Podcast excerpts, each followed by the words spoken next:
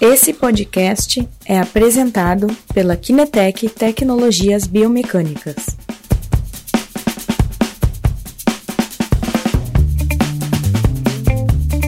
Boa tarde, boa tarde a todos. Aqui é o Christian da Kinetec. Bem-vindo a mais uma live.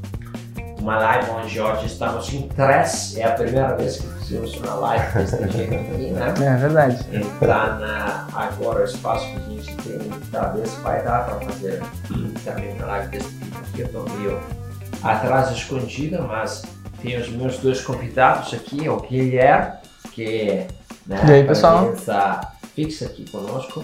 Mas temos o Josimar, Josimar, nosso velho conhecido, é, o ano passado também fizemos eh, live com ele. Então, eh, hoje, né, tenho o prazer de ter os dois aqui. E hum, a temática de hoje eu acho muito importante para um aspecto também social e também pensando no futuro do nosso trabalho, tá? Também, tanto nós como fornecedor de cultura e, e de equipamentos para avaliação funcional, né? mas também para os operadores da área da saúde. É um assunto que está tomando sempre mais eh, importâncias os idosos, né? Por quê? Porque o ano passado foi o ano onde passamos a ter mais idosos que crianças. No sentido, o ano passado foi um marco onde teve no mundo mais pessoas acima de 65 anos que abaixo de 5 anos. Este é um marco histórico, é a primeira vez na história da humanidade e vai ser um novo padrão que a gente vai ter que encarar. Então, o que, que acontece? Vai aumentar sempre mais o volume de idosos para questões que a medicina contribui para o aumento da idade das pessoas. As pessoas estão aprendendo também a se cuidar um pouquinho mais, né? A qualidade de vida melhorou. Então, um conjunto de fatores que em 100 anos mudaram dramaticamente este padrão. Então, hoje temos mais idosos que crianças e vai só aumentando daqui para frente este padrão. Isto tem um impacto social importante, né, Josimar? Sim, muito importante. Ah, primeiramente, eu queria agradecer aqui estar nesse momento com o Guilherme, que é meu professor e consultor. As pequenas consultas que eu fiz e recomendo ao vivo aqui. né?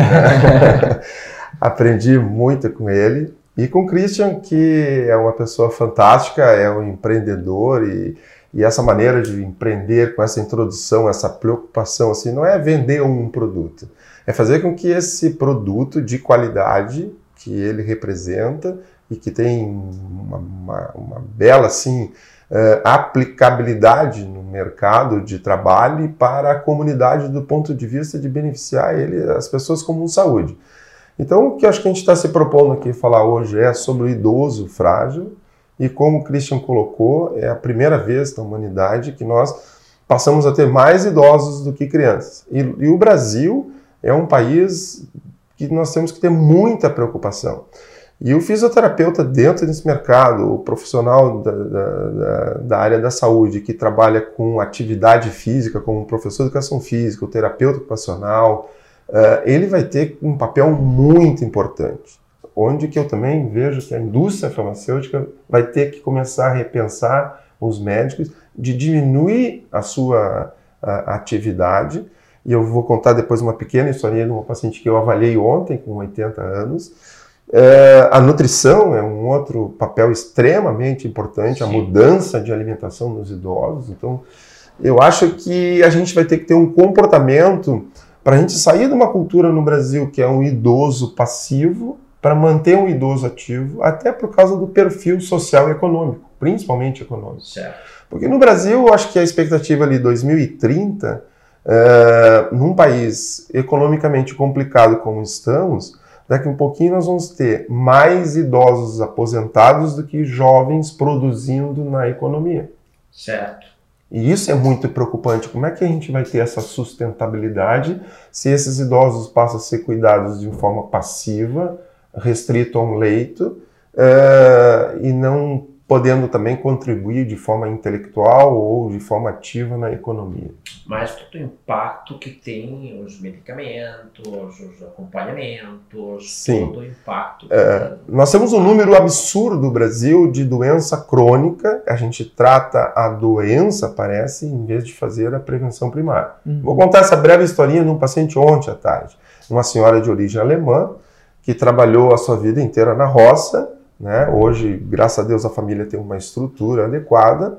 E essa pessoa, eu fiz assim, olhei na geladeira, tinha sete itens de medicamento prescritos, três antidepressivos e três para demência cerebral. Nossa. Aí eu falei, mas e esse remédio aqui? É uma camomila composto Brasil. Não tem problema de dar um nome, até tem que dar um nome. Quando eu fui ver a bula, minha surpresa, 50% de álcool etílico. E a família queixa, pedindo para fazer fisioterapia, porque a senhora passava o dia inteiro sentado e ficava aquém da, da, da, da família, da televisão, etc. e tal. E a minha surpresa é que todos os médicos do qual ela passou, que tinham três, nenhum tinha o gerenciamento e o, e, a, e o discurso um com o outro, só prescritores de, me, de medicamentos e obviamente que deve ter interação com aquele álcool, né? Claro. E era uma cachaçinha colocada ali no composto de camomila é. a 16 reais e ela, já tomando isso há três anos, não consegue é, se desfazer desse tipo de medicamento que entra em abstinência. Né? Então, aí essa, pessoa, essa senhora caiu, ela teve três fraturas de arcos costais, teve é, concussão cerebral pela, pelo pela queda ao solo em casa. E é uma pessoa assim que é muito ativa porque lavorou, trabalhou desde é, de, de, de, pequena. Né? Então essas situações ela nos preocupam uh, de quando a gente chegar para avaliar o idoso, a gente tem que ter não só conhecimento clínico, mas também poder uh, ter instrumentos de avaliação para criar evidências. Certo. Né? Isso eu vejo que é importante. E o Guilherme aqui, acho que é um. uhum. É, nós temos feito bastante live, uh, por quem nos acompanha, né? Ou por quem não acompanhou, está no nosso canal YouTube, na né? GTV também, onde a gente falou é, de risco de queda, muitíssimo. Né? A gente trouxe muito a questão de como avaliar risco de queda, algumas uh, variáveis cinemáticas da cuidar por risco de queda, né? Lá temos, acho, mais de uma, dois, três lives bem robustas, baseadas em literaturas né, eh, sobre este assunto. Guilherme, o que, que tu quer colocar sobre esta questão que o, o Josimar colocou aqui conosco? Muito bem. Uh, obrigado, Josimar, por estar aqui. Uh, realmente a gente já, já trabalhou junto, a gente já está desenvolvendo alguns serviços uh, na área da, da avaliação do risco de queda. E, enfim, eu conversei com o Christian para a gente chamar o Josimar, porque ele é um, um cara que, fisioterapeuta, e que vivencia muito isso na atuação dele, de perceber a importância dos aspectos funcionais e de como eles podem intervir nesse aspecto, nessas questões de, de queda, né? Essa paciente, como, como ele apresentou, uh, com certeza poderia ter evitado essa queda se né, tivesse alguma condição um pouquinho melhor de, de movimento, de qualidade uh, de movimento que pudesse uh, garantir uma maior segurança durante o movimento. Então, o Josimar é o cara certo aqui para a gente estar tá conversando hoje sobre risco de queda e avaliação. E recentemente, né, Josimar, vocês Sim. começaram com as avaliações. Né? Eu queria que tu comentasse para a gente assim, que tipo de avaliação que vocês começaram. É. Bom, então meu trabalho basicamente hoje uhum. uh, ele é atendimento ao idoso, a uma gama bastante variável de doenças. A gente tem é, pacientes de DPOCs graves com dependência de O2, que uhum. ele está imobilizado, restrito a um leito ou uma cadeira, o que leva uma, ao imobilismo e à perda de força muscular. Sim. Uh, pacientes com sequela de AVC, e, é, pacientes com doenças osteomusculares, como problema de coluna, quadril, etc. e tal, uhum. pacientes depressivos, pacientes cardiopatas, enfim. essa gama de doenças, vamos concentrar assim, no imobilismo, a depressão é uma situação é. muito presente hoje, que leva ao imobilismo do idoso, e a família, como tem que estar tá trabalhando para ter autossustentabilidade, geralmente tem uma tendência de deixar esse idoso passivamente em casa. Né? É essa a, a, a tendência. Então, o meu trabalho, e obviamente que todos os fisioterapeutas, têm a construção de, de, de, a capacidade de elaboração de tornar esse idoso mais ativo na prescrição dos exercícios. Falando com risco de queda e avaliação desse risco de queda, uh, nós trabalhamos com um instrumento que é um sensor inercial, que no caso é o, o G-Walking. Né? Uhum. Uh, nos tentamos, estamos fazendo essa contínua capacitação, e foi isso que tu tem feito com a gente, e aqui eu acho que tu é a pessoa mais indicada para fazer essa capacitação, não é nem propaganda, nem porque a gente está aqui, mas não adianta eu ter um instrumento de avaliação muito importante e eu não estar tá capacitado para esse instrumento na minha vida cotidiana né, de trabalho como fisioterapeuta. Bem, a gente tem utilizado uh, de forma não só para avaliação de risco de queda, pelo Time Up and Go, Sim. né? Uh, a gente usa para avaliação de testes de caminhada de seis minutos, para avaliação funcional. Porque na hora da prescrição de exercícios, o que, que a gente faz? Lógico, a primeira valência de prescrição de exercício é o treinamento de força. Né? Sim. Vem treinamento de, de, de resistência muscular e aí entra a parte cardiovascular metabólica, que é importante para o idoso para prevenir uma série de alterações funcionais. Claro. Seja cardíacas, seja diabetes, disfunções gastrointestinais, a própria alteração do fluxo cerebral, você tem que trabalhar com prescrição de aumento de sobrecarga uh, de exercício cardíaco, né, com uhum. variação da frequência cardíaca, para que esse idoso possa ter uh, uma melhora do seu condicionamento de resistência aeróbia. E para isso eu preciso de um, para caminhar, ou seja, na esteira ou fora da esteira, uh, eu preciso de força e equilíbrio e um treino de marcha adequado. Então, é, é, a avaliação ela é fundamental. Muito interessante. Muito interessante. Uh, o Josimar comentou aqui que ele usa então dois testes que a gente tem falado bastante, né? Que é o teste de time up and go, que é um teste de levantar da cadeira, girar, né, no, num cone e depois retornar novamente, e o teste da marcha, uh, onde a gente já discutiu aqui diversos aspectos que envolvem as variáveis espaço-temporais, a própria cinemática da pelve, né? Sim. Uh, diversos aspectos que nos dão informação uh, muito relevante sobre a qualidade de movimento do paciente. Mas a gente tem que lembrar que a gente faz essas avaliações para o bem-estar do paciente, né? Uh, para poder identificar uh, no paciente estas, estas alterações. E, e, eu queria fazer uma pergunta agora para o Josimar, assim, uh, dos pacientes que tu já realizou a avaliação, que tipo de retorno que eles costumam dar depois de ter feito a avaliação? Eles percebem assim, nossa, que que realmente essas informações ninguém nunca tinha visto, ou eles já fizeram essas avaliações em outros lugares, é uma coisa que eles não, não costumam fazer? Não, assim, eles não costumam não fazer. Costumam fazer. Nem os próprios médicos que encaminham os pacientes, eles têm uhum. desconhecimento desse instrumento de avaliação. Até mesmo os médicos, às vezes, mais especializados, né? Uh, neurologistas, uns poucos estão mais habituados com essas avaliações de marcha, ortopedistas, Sim. há um desconhecimento disso. Uh, mas, para mim, ele é um instrumento praticamente quase que interno, intrínseco, que traz uma valorização muito grande à prescrição do meu trabalho. Entendi. Quando a gente propõe isso para o paciente, principalmente junto à família, porque ele tem um custo, Sim. ele logo entende a importância disso. Porque essa avaliação ela é feita em tempos, né? ou em três em três meses, ou em seis, seis meses, né?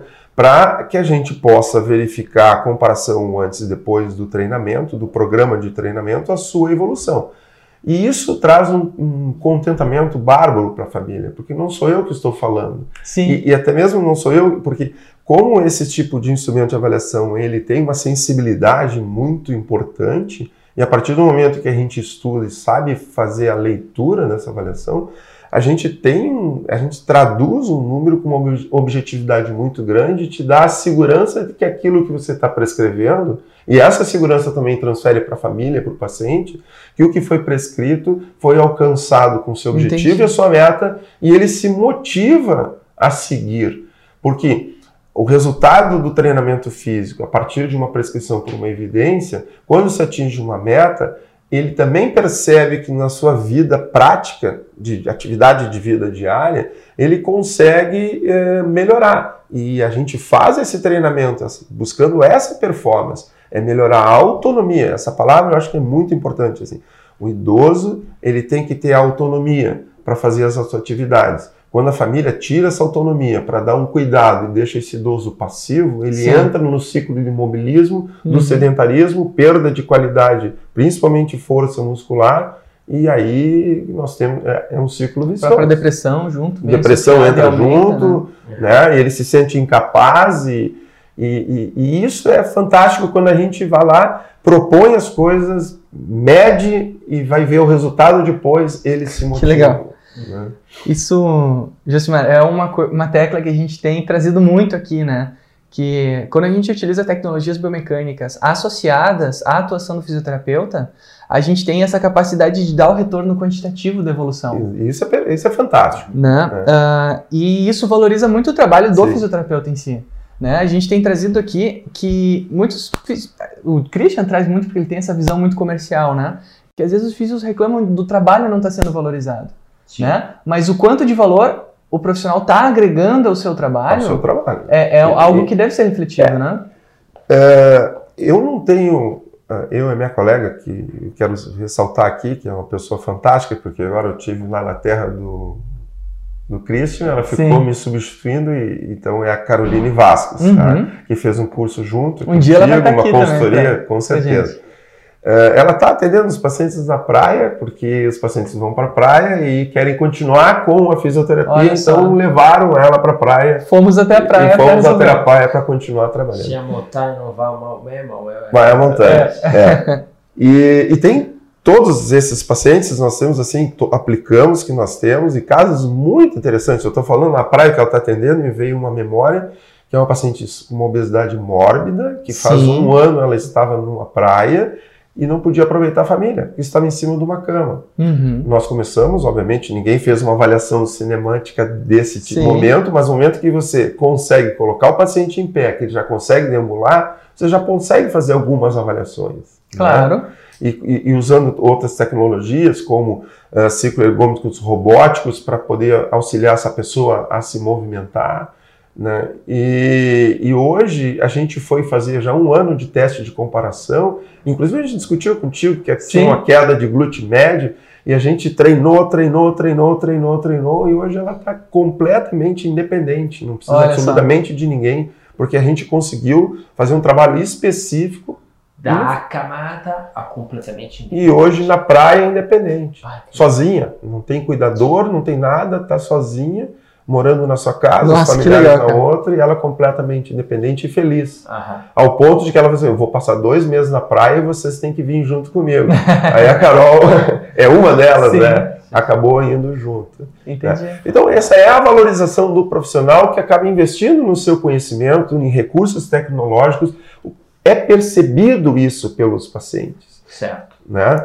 Uh, e gente, eu acho que tem que quebrar um paradigma. O fisioterapeuta ele tem que buscar essa sua valorização porque está em nós, não só o fisioterapeuta, o professor de educação física, a nutricionista, o terapeuta ocupacional, porque hoje a gente tem que falar muito de trabalho de cognitividade, né? É muito importante realizar em, em, conjunto com a atividade física, e isso é fundamental, né? Uh, então a gente tem que quebrar um paradigma assim, de depender muitas vezes de uma prescrição médica, Sim. né? Ou o médico dá o aval daquilo que tem que ser feito. Não, a gente tem condições de ser prescritor de exercício, né? Certo. E as pessoas sabem que precisam e a gente sabe. Eu não preciso depender disso, porque os claro. médicos às vezes, eu estava dizendo essa outra paciente, tem uma interação farmacológica que está me limitando a atividade do exercício. Aí eu vou prescrever um exercício, mas o músculo não vai ter sua capacidade de desenvolvimento, porque a parte neuromuscular está sendo inibida pelo fármaco. Sim. E aí eu estou pondo o fármaco, está colocando o indivíduo em risco de queda.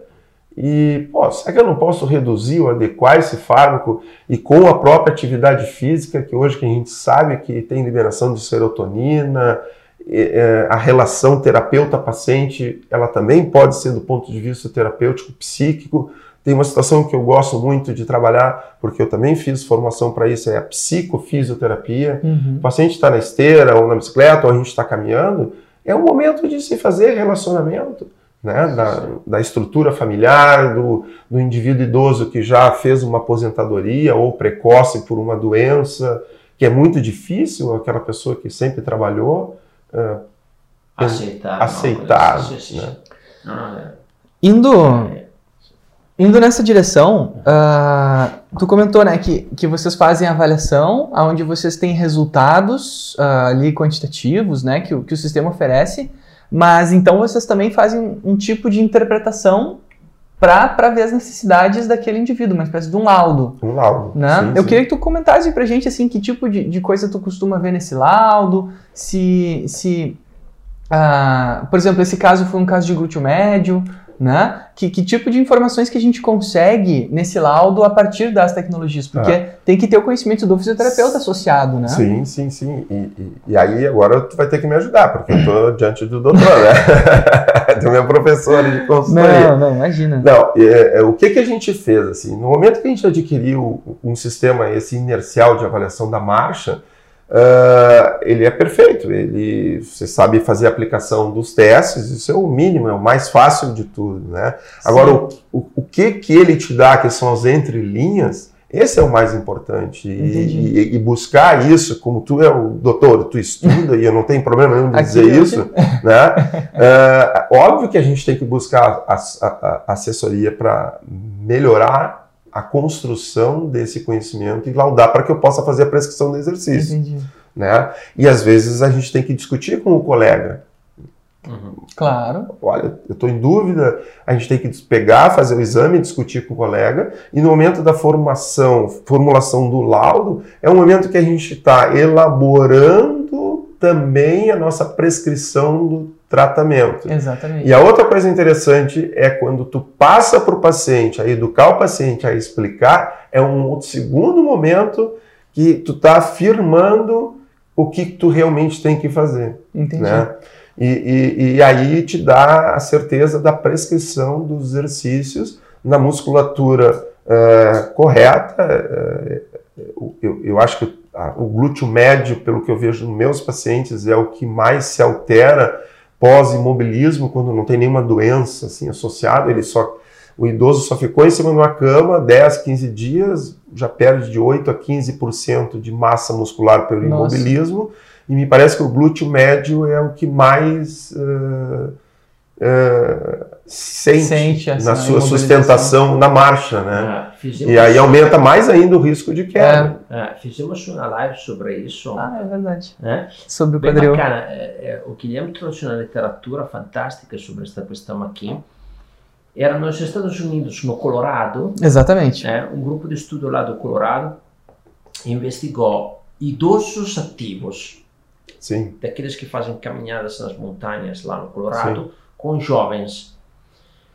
ele faz não só caminhada, ele tem na montanha, como você falou, montanha. ele trabalha força também. Isso. Trabalha Força e equilíbrio, exato, porque exato. o terreno é desnivelado. Exato. Aí. E aí avaliaram com eletromiógrafo, né? eh, Fazeram uma avaliação eletromiográfica e que, que descobriram que absolutamente o idoso, mesmo treinado, perde força do glúteo. Sim. Né, Guilherme? É verdade.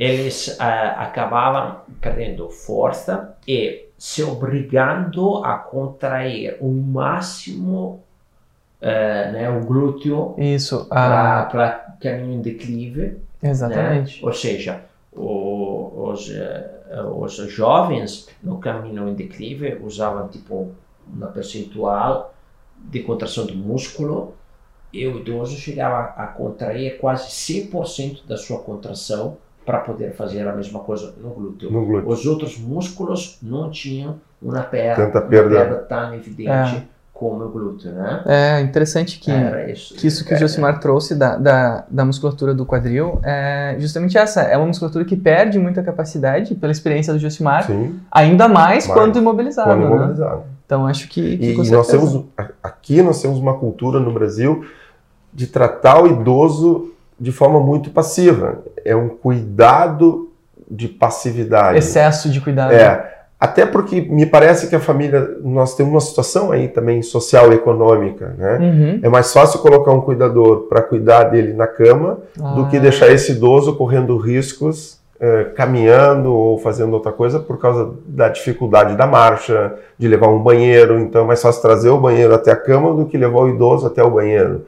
E essas coisas, eh, obviamente, que trazem bastante perdas. Né? Sim. Uma outra coisa que eu queria colocar, que eu acho muito importante na minha experiência e observação que eu vejo, eu encontro, co- como essa senhora que eu usei da camomila aí, que ela falou, Sim. apesar de tudo, ela é uma pessoa que trabalhou muito jovem, desde criança, morando em colônia, as famílias trabalham juntos, né? E ela não perdeu essa vontade de trabalhar. Então, o que eu encontrei assim, encontro seguido, é um cérebro do idoso muito ativo, mas um corpo além Não desse acompanha. cérebro Uhum. ele não acompanha. E aí é que aumenta os riscos, porque ele acha que pode fazer e tem essa certeza, Confiança. mas o corpo não tem esse treinamento. Essa senhora ela sobe numa cadeira com 80 anos para buscar coisas numa prateleira lá em cima. Hum. Né? Então, tu vê, todo um risco de, de, de perda de equilíbrio né, por sensações neurológicas, por alteração vestibular que pode acontecer, mas na cabeça dela ela pode fazer isso. Aham.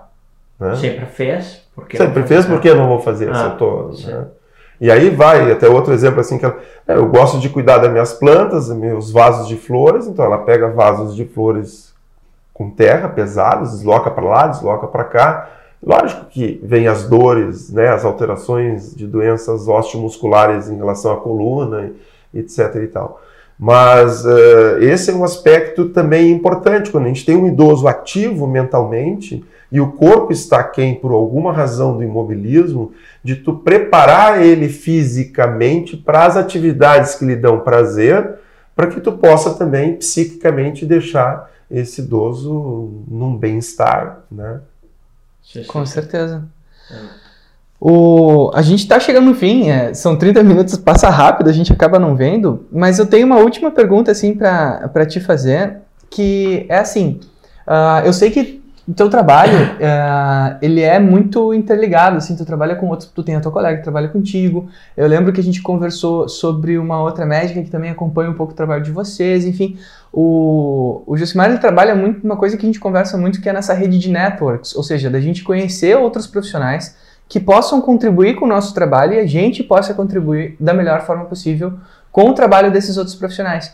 Ah, e a minha pergunta vai nessa direção, Josimar. Ah, tu tem percebido algum tipo de, ah, de reconhecimento, de valorização nessa tua parte, nessa tua rede de contato no que diz respeito das avaliações biomecânicas? Assim, isso, isso tem Sim. trazido algum diferencial? Sim, sim. É, é, eu não me lembro quando é que a gente. Mas foi em agosto, eu acho. Acho que foi. Julho, agosto, talvez por aí. É, então, só para num espaço de tempo de quatro meses que a gente trabalhou, de, e introduziu na nossa avaliação eh, e reavaliação do cuidado do paciente Sim. e comenta os laudos com os médicos e familiares. É, eu acho aí, eu vou fazer um agradecimento ao Christian e a ti, porque nós tivemos uma certa, um certo crescimento de clientes, eh, Olha só. porque tu faz a diferença, obviamente que não só com o instrumento, mas tu colocando na tua prática, eles veem, pô, isso aqui é uma diferença de cuidado que, está tendo, que estamos tendo comigo, né? Fazer um trabalho diferenciado. Uhum. E isso é, é, tá é- é valorizado, né? Sim. Se comenta, né? Eh, os médicos, às vezes, eles se assustam um pouco. Eh, a gente Chegou tentou conversar, é, né? e aí pelo desconhecimento ele, ele, né? Mas a gente, obviamente, leva, faz os laudos, faz chegar a ele, Uhum. mostra os números antes e depois do nosso trabalho, e, e ele acaba já, eu já vejo que isso aí está sendo, pelo menos nessa minha rede de contatos, já foi absorvido e eles já ah, vamos fazer essa avaliação uh, nesse paciente para a gente poder ver um melhor uhum. resultado, né? É, acaba, eu já vi outras vezes que, tipo assim, uh, ah, vamos mandar para o Josimar que ele vai avaliar Sim. Este é um detalhe da avaliar com o Josimar, né? É. Eu já vi outros clientes que tiveram essas situações. O, o, o meu trabalho, assim, eu não, eu, vamos ver se eu consigo colocar isso. O instrumento do, do sistema inercial de avaliação da marcha, ele está incorporado ao meu trabalho de uma isso é forma é que eu uso ele para prescrição terapêutica. Eu hoje eu não, eu não chego a, a eu não sou um, um avaliador, um avaliador somente sim, sim. e entrego para alguém esse resultado. Não, uhum. Eu estou ainda me capacitando, estudando para que ele faça parte do meu trabalho. Da tua rotina clínica. Da minha rotina clínica. Sim. Se os clientes vêm a mim porque eu tenho esse instrumento, mas ao mesmo tempo eu tenho instrumento, mas eu vou agregar a minha capacidade intelectual de fisioterapeuta claro. a esse instrumento. Não, que é crucial. O instrumento, o instrumento é uma parte de todo um processo é que envolve, né? Sem ele eu poderia trabalhar? Claro que posso trabalhar, sim. mas a gente chegar numa performance melhor, uhum. mais rápida, com mais segurança daquilo que eu estou observando na minha subjetividade, é, uma assertividade. É uma assertividade da minha, da minha, Com do certeza. meu conhecimento. Uhum. Isso é te dá tranquilidade de trabalho. Com certeza. É como se a gente usasse uma régua, né? Eu posso medir uma coisa contando em dedos, palmos, ou eu posso usar uma régua. A régua não mede sozinha, mas ela vai dar uma informação que vai é muito mais precisa para todos nós. e com aplicabilidade. Exatamente. Aplicabilidade, certo. É. Dani, como é que estão as interações aí? A gente tem um comentário aqui, uh, o nome eu não sei, mas o nome de usuário aqui é Evedrus Colo. Botou assim, tempestade de conhecimento. Já tive o prazer de ser aluno do grande Dr. Guilherme. Opa, ah, olha só, aluno aí. Muito bom. Muito bem. Eu tenho algumas perguntas para o Josimar também. Vai lá, tá? à vontade, Cris. É, o Josimar agora está em uma fase da vida dele bem interessante, né? Tem os filhos que estão lá na Itália, eles estão fazendo uma experiência no futebol lá, né? Eu vi o jogo ali que tu me mandou do filho, vai, realmente Estão indo bem, né? Pirlo, novo Pirlo, é fantástico. Né? É, é um futuro talvez também para a seleção aqui, acho. Que Olha aí. É, só um comentário que está falando dos meus claro. filhos. Uhum. É, tu, dá para assim, pesquisar biomoto. Biomoto é, faz parte da WinLab, que é um laboratório de análise de desempenho dos jogadores de futebol, que a que foi desenvolvido a Biomoto, que é uma outra startup na Itália, uhum. onde meus filhos jogam nesse time, que detém os direitos desses laboratórios, startup. Uhum. E o Biomoto faz, através de sensores inerciais, a avaliação do gesto esportivo e o movimento corporal para o gesto esportivo. Então, tu, tu, a gente aqui brincando, comentando uma coisa, mas a gente não ficou fora do tema. Né? Para atleta hoje, para avaliar o resultado na formação do atleta, está é, tá se buscando avaliação corporal para chegar a uma perfeição do gesto técnico esportivo. E na Itália existe muito conceito de trabalhar sobre eh, a categorias de base, né? Sim. Porque é, é lá que tu pode eventualmente preparar ele, né? Porque quando já profissional adulto intervenir sobre a biomecânica, a complexidade e a, adaptação à mudança biomecânica é uma coisa. É, é mais um exemplo que tu deu da regra, não tem o achismo, né? É, ah, eu acho que tu tem que fazer esse movimento. Não, ele, o movimento está sendo medido corporal Sim e tu vai treinar esse movimento para ter uma consciência corporal. Isso é uma coisa que né, não uhum. deu tempo de falar, mas assim, é criar primeiramente a consciência corporal de um novo gesto. Vamos supor, os pacientes que ficam no mobilismo acamado, eles perdem a capacidade de um movimento simples, que é o ato de, de partir de sentado para levantar. Eles já se desequilibram nesse movimento. Sim. Né? E aí você tem que, eles vai tentando fazer de outras formas, criando outros engramas no cérebro e há perdas importantes desse componente de consciência corporal. Certo, sim, sim, sim. E deixa eu te falar sobre esta questão da Europa que estávamos falando, né? Agora tu fez um período lá na Itália. Itália é um país de muitos idosos, acho que é só atrás do Japão. Tem uma percentual do Japão um pouquinho mais alta que a Itália, talvez. E, e que diferença tu viu eh, falando da área de saúde e idosos da realidade europeia para o Brasil e o é, que, que a gente poderia pegar da lá para cá, nesse sentido? É, é difícil fazer uma comparação, mas obviamente que a gente tem que se espelhar e tentar fazer o, o melhor possível. O melhor possível. Uhum. Uh, a cidade onde meus filhos moram chama-se Chiavari.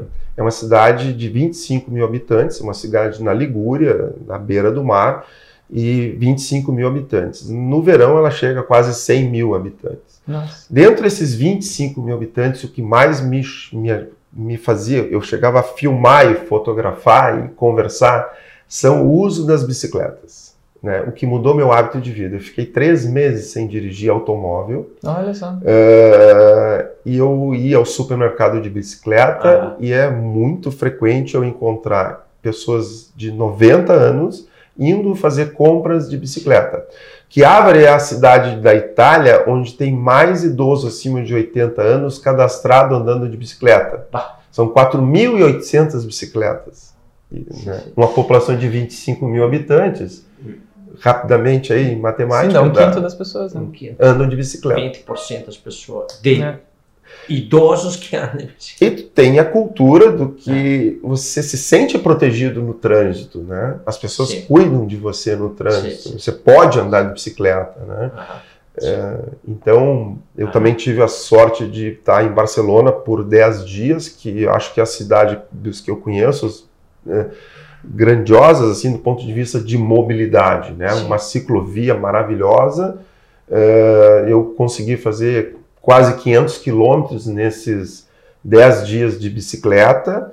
É, e me chamou a atenção que você baixa no aplicativo, você está andando na cidade com o aplicativo, e nós temos uma questão cultural, né? a gente quer sempre burlar as coisas ainda, né? O latino-americano. E quando eu ia entrar na contramão para encurtar o caminho, o aplicativo, não, você não pode fazer isso e até a gente leva multa se a gente continuar fazendo ah. isso. Eu tinha que fazer a volta na quadra, porque lá é assim, uma mão vai, outra vem, uma mão vai, outra vem. Você é obrigado a fazer a volta na quadra para é, chegar no seu mesmo ponto de destino, né? mesmo com a bicicleta, porque Sim. tem a ciclovia para isso. Tem a ciclovia. E é uma medida de segurança. Claro. Certo. Sim, sim. É, minha mãe tem 80 anos, lá na Itália, e vai no super de bicicleta Sim. faz as compras de bicicleta. Sim. Eu me criei de bicicleta há três anos. Eu, claro, estou no planista também. Meu avô, quando faleceu, tinha 84 anos. Uma semana antes tiraram uma foto dele em bicicleta ainda. Uma semana antes de falecer, tiraram ainda uma foto. Todos os dias ele fazia 4 quilômetros da casa dele ao bar de bicicleta. Ao bar? Sim, sim, ao bar, é jogar, jogar, lá, jogar lá cartas, assim. Uh, 84 anos, todos os dias, 4 km de bicicletas todos os dias, chuva, sol, frio ou qualquer coisa. Sim, é, é ele tu, andava. Tu perguntou essa diferença, assim. É o que eu coloquei no anterior. A bicicleta ajuda, ajuda muito. Né? É. Sim. A bicicleta. É, é a diferença é, que o idoso ele, se, ele, ele é mais ativo Sim. e aqui nós temos idoso mais passivo. É comum, fim de semana, excursão de idosos nos trens. Eu moro, moro ali perto de Cinque Terre, uhum. que é uma região belíssima, é patrimônio da Unesco. E é comum se ver idosos de mochila, uh, com seu cajado, subindo a montanha para fazer trekking. Né? Uhum. Né? Isso é muito comum de trem de uma cidade para outra. Sim. Dando a atividade lá um pouco mais forte da parte dos idosos, sim, idosos mais ativos. Sim, sim, com certeza. Tá. Uh, tem uma pergunta? Exatamente. Temos, temos uma pergunta aqui do pessoal Fisioterapia Ciro. Uh, sou físio em um time em Santa Catarina. Será que pode comentar algo que usa como critério de retorno ao esporte? Como critério de retorno ao esporte? Uh, bom, acho que daí a gente entra mais na parte da biomecânica esportiva, né? Sim. Uh, então eu já levo ao encontro do que o Como é que é o nome dele, Dani? Clínica? É Fisioterapia Ciro. Ciro, Ciro. ok. Uh, muito bem. A gente está oferecendo, e já vou trazer agora a propaganda, né? Uh, um curso de biomecânica do esporte, Sim. né? Uh, esse curso de biomecânica do esporte traz ali diversas ferramentas para avaliação uh, de atletas, né? Hoje a gente trouxe o Josimar aqui para falar do idoso frágil, mas toda a Kinetec aqui ela oferece vários implementos em diferentes frentes para vocês estarem atuando. Quem está assistindo a live hoje, pessoal, tem até às 19 horas para usar o código com letras maiúsculas cliente KT tudo junto no site que vai aparecer aqui nas redes sociais da Kinetec para vocês entrarem, entrem nos stories ali, vejam os links, aqui tá tudo postado, aonde acessar para botar o código e ganhar 20% de desconto, tá, gente? São mais 100 reais de desconto uh, na venda desse curso e é só hoje que esse código funciona por até às 19 horas, 20% de desconto, cliente KT, tá? Não esqueçam disso. E ali tem informações sobre quais são os aspectos mais importantes para se avaliar quando a gente trata de lesões uh, no esporte, tá? Então fica ali a dica para quem quer, quer para, iniciar nessa para avaliação. Para o Ciro que está perguntando. Tem mais perguntas, Dani? Uh, tem um comentário aqui da Cláudia. A geriatria é uma área que muito me interessa na fisioterapia. É. Ah, tu tem totalmente razão, Cláudia, porque né, é, é, provavelmente é o mercado que vai crescer mais. É verdade. Né? Ah, é, é, é já, já é um mercado com uma realidade bastante Sim, importante, importante, né? E, e, e, o idoso é como eu coloquei, no, não é assim geriatria especificamente, mas você tem que ter uma gama de conhecimento clínico, Sim. porque vem de doença cardiopulmonar, Todas vem as de outras doença doenças, oncológica, vem de diversas doenças se resume onde o fisioterapeuta vai ter que trabalhar a sua funcionalidade. Né? Exatamente. Uhum. Deixa eu só aqui, uh, Kleber está perguntando do curso online. Chama ali no privado que depois eu encaminho o link, tá? As inscrições para o curso de Biomecânica do Esporte, abertas hoje somente. É isso aí. Manda uma mensagem para o perfil da Kinetec que a gente responde na boa. uh, acho que a gente já está em 45 minutos de, Sim, acho que já. de live. Uh, eu vou Mais passar. Né? Tudo certo? Vou passar a palavra então para o Josimar. Se tu quiser deixar algum contato teu aqui, falar um pouquinho, uh, te despedir do pessoal, fica à vontade. Também, se quiser não, deixar, não sei é, se tu usa algum tipo de rede social. Não, por enquanto ainda não estou tão adaptado a isso. Eu, eu, procuro um trabalho assim um pouco mais fechado dentro daquela rede de contato que a gente estava falando, né? Pela capacidade instalada que eu tenho, e, e, mas eu gostaria de agradecer a ti, Guilherme, ao claro. Christian uh, a Kinetec, que estão todos atrás dessa câmera aqui, né? Porque sem todos esses colegas a gente não consegue fazer o que a gente está fazendo, né? É verdade. Acho, assim, uh, a importância desse trabalho do Christian para nós é muito grande e o que me chama a atenção não é aquela coisa assim de tu vender equipamentos, é a aplicabilidade desse equipamento no crescimento profissional de todas as áreas da saúde. Né? Uhum. Isso é fundamental, esse apoio. Sim, então, a cultura é, do movimento. Né? E essa troca de conhecimento, que foi um prazer ter contigo, a gente não conseguiu talvez dar uma continuidade maior. Não, mas ali já fomos muito de bem. que eu fui né? viajar para lá e para cá, e, mas sempre a tua disponibilidade, uh, de, e isso eu quero te parabenizar, eu acho que todo mundo tem que fazer o curso, porque tu é um cara que desenvolveu o teu conhecimento e tu tem prazer de passar esse conhecimento. Muito. Isso, é, muito, né? é, é isso, acho que as pessoas deviam se aproveitar mais de ti, entendeu? Porque tu não te importa, é, e isso acho fantástico, sabe? Não tem ego nenhum, não. isso acho maravilhoso. É uma pessoa desprovida de ego e superegos. Ele quer que os outros cresçam e tu não tem medo do crescimento de ninguém. Não. E isso é maravilhoso. Isso é maravilhoso. Então, eu gostaria de, realmente de agradecer, porque eu estou diante daqui numa sala onde realmente isso está uh, aqui por um canal, é. né? Uh, na internet, chegando a algumas pessoas, que pena que não são milhares e milhares, porque essa ideia de estar tá toda sexta-feira aqui fazendo uma live, entregar conhecimentos, é fantástico. É. Parabéns é, para vocês. Iniciativa. É, esta é parte da nossa missão. E falando disso, uh, eu quero salientar um aspecto. Este ano temos uma iniciativa muito importante que queremos introduzir no Brasil, que é a semana de prevenção de risco de queda. É uma realidade que já está acontecendo fora nos Estados Unidos, É verdade. na Inglaterra principalmente. O dia que começa normalmente é o 23 de setembro. Então a gente está começando a criar um pouquinho de, ah, digamos assim, hum, atenção a esta data e pensar em criar assim um dia de conscientização do risco de queda que hoje é o fator que acalma mais idosos é um dos principais eh, eh, fatores de eh, hospitalização, Hospitalização. também. Então, é uma coisa que temos que começar a cuidar pensando neste eh, progresso, este aumento que iremos ter de idosos. Então, dia 23 de setembro, este é dia de prevenção de, de risco de queda.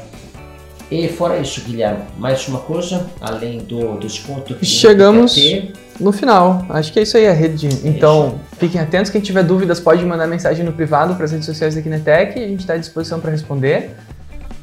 Obrigado, Gismar, Obrigadão. pela presença. Fico feliz por estar aqui. Fiquei Obrigado. muito feliz quando tu topou vir. Também. Encerramos por hoje. Até Obrigado, pessoal. próxima sexta-feira, gente.